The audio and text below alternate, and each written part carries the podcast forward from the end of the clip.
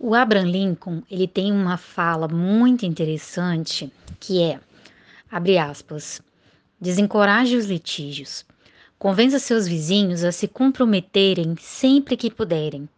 Como um pacificador, o advogado tem a oportunidade superior de ser um bom homem.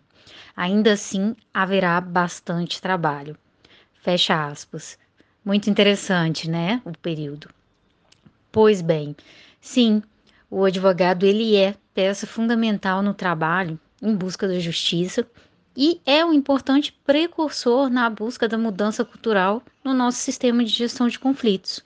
Mudança essa que visa sim a paz social, né? E para que ele exerça de fato a sua função social, ele tem que ter consciência da importância do aprimoramento das suas habilidades e competências, procurando capacitações para que busque cada vez mais lidar estrategicamente com o sistema multiportas de acesso à justiça.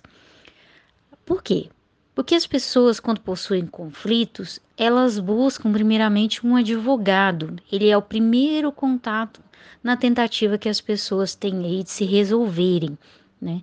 Assim sendo, ele é o responsável pelo devido assessoramento no que se refere às melhores formas de tratar esses conflitos e podendo aconselhá-las, né, por exemplo, a buscarem os MASCs, que são os métodos adequados de resolução de conflitos, de resolução de disputas, né, como a mediação, a negociação, a arbitragem, como sendo um primeiro caminho, ao invés de já se buscar judicializar o conflito.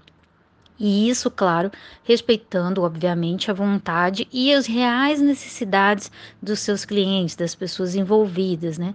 E as particularidades de cada caso. Enfim, e você? Me diga o que você entende sobre a importância do exercício de uma advocacia estratégica não adversarial. Me diga aqui nos comentários. Um abraço e até a próxima.